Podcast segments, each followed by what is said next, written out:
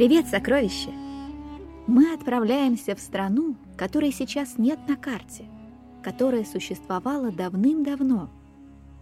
Она была огромная, могущественная и прекрасная. Страна эта называлась Персия. От нее остались красивые истории, легенды и много-много сказок. Чтобы попасть в эту страну, нужно закрыть глаза. Да-да, закрыть, закрыть, закрывай. И представить себе пустыню. По ней движется длинный караван верблюдов, навьюченных разными товарами. День подходит к концу, солнце клонится к горизонту, и все путешественники могут наконец-то вздохнуть с облегчением, потому что после жаркого дня приходит прохлада ночи.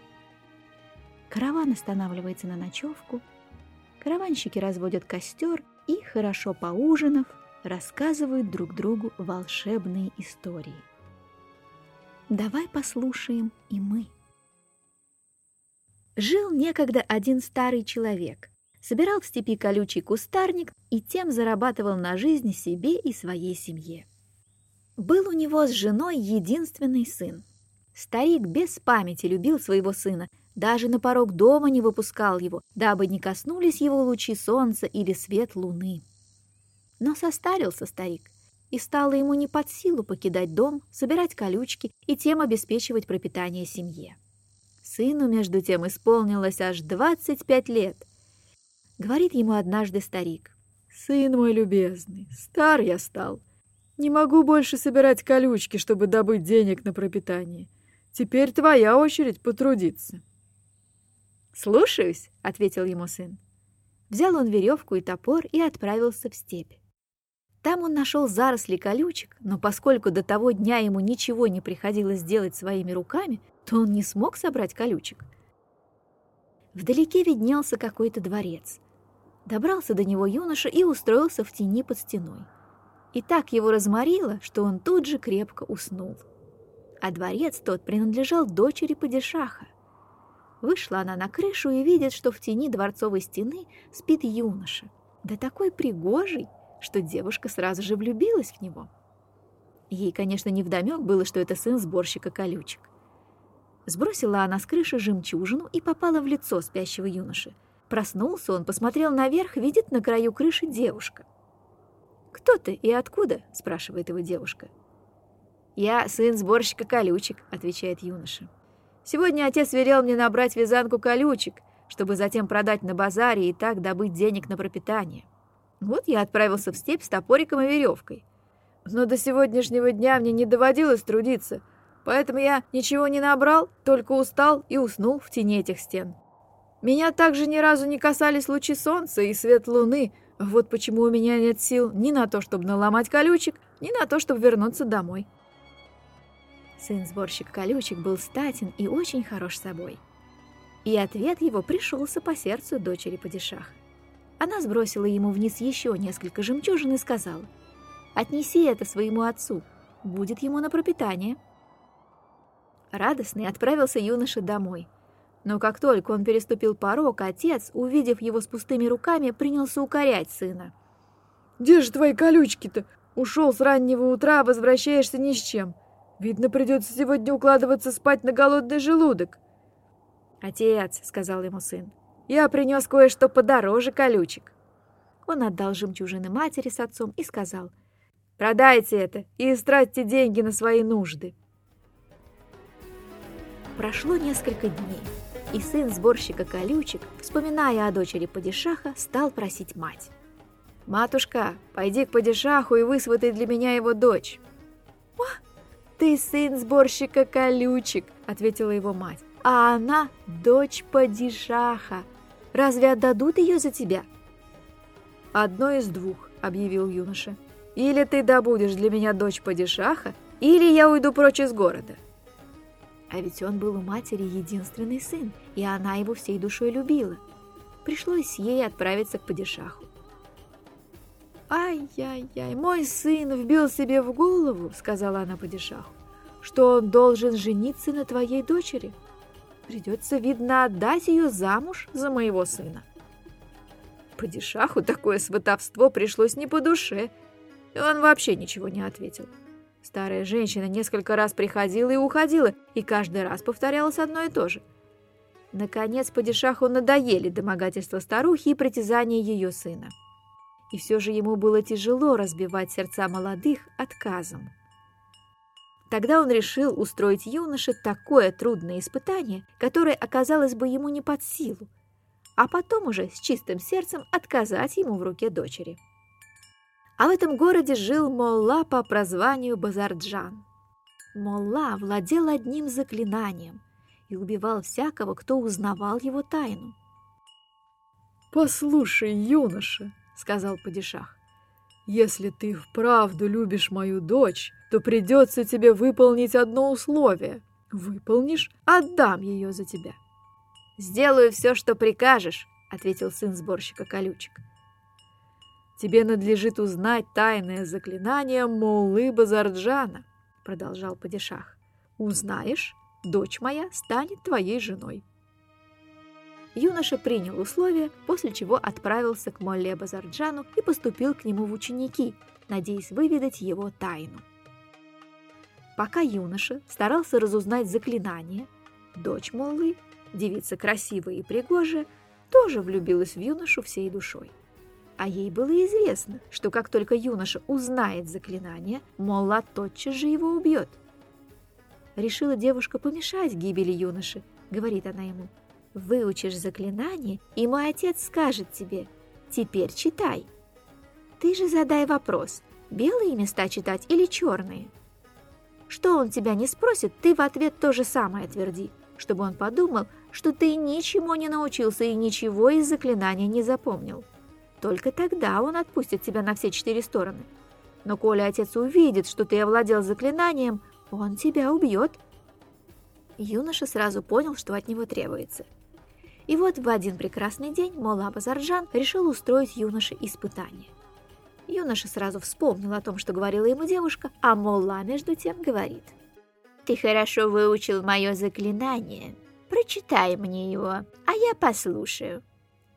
«А как читать-то?» – спрашивает сын сборщика колючек. «По черному или по белому?» Мулла решил, что, должно быть, юноша так ничего и не понял и ничему не обучился, и, уверившись в этом, сказал. «Ну, раз ты ничего не уразумел, убирайся отсюда вон». Юноша вернулся в дом своего старого отца, довольный и счастливый, но там нашел голод и разорение – Отцовские дела сильно пошатнулись, и в доме было пусто, хоть шаром покати. Тогда юноша сказал, «Отец, я превращусь в коня, а ты отведи меня на базар и продай. Но продай без уздечки, сохрани уздечку, слышишь?» Отец, догадавшись, что сын его изучил заклинание и знает тайное слово, сделал все так, как тот велел. Отвел он коня на базар, продал, а уздечку оставил себе. Вернулся домой, а сын уже там. На другой день юноша превратился в барана. Отец накинул на него веревку и повел на базар для продажи. Случайно по дороге встретился им Молла Базарджан. Узнал Молла старого сборщика колючек, ведущего за собой барана, и сразу понял, что этот барашек и есть сын старика, постигший тайну заклинания. От злости Молла чуть не лопнул, однако постарался совладать с собой и рассудил так. «Этот парень выучил мое заклинание, поэтому нужно сейчас любым способом отнять его у старика». «Что стоит твой барашек?» — спросил он старика. «Сто туманов», — ответил сборщик колючек. «Ох-ох-ох-ох-ох!» Поневоле пришлось Моле Базарджану выложить сто туманов за барашка. Мола собрался было прихватить и повод, но старик успел снять веревки с шеи барана. Молла же знал, что вся сила заклинания в поводке. «Ты мне веревку-то давай, иначе мне барашка до дома не довести». «Никак не могу», — ответил старик. «Этот поводок принадлежит моему сыну, и отдавать его нельзя». Стал Молла старика уговаривать, большие деньги сулить. Сначала старик ни за что не соглашался, но постепенно удалось уломать его, и, заплатив за поводок огромные деньги, Молла повел барашка к себе домой. Дома он сказал своей дочери. неси-ка сюда острый нож. Нужно барана зарезать. Взглянула девушка на барашка и сразу же догадалась, что этот самый юноша — сын сборщика колючек, в которого она была влюблена. И стало девушке ясно, что отец ее узнал юношу и хочет его погубить. Принялась она думать и гадать, как же ей юношу спасти. В конце концов она решила, заманю-ка я отца в дом, чтобы барашек успел убежать. Пошла она в дом, взяла острый нож, запрятала его подальше и кричит. «Я не могу нож сыскать!»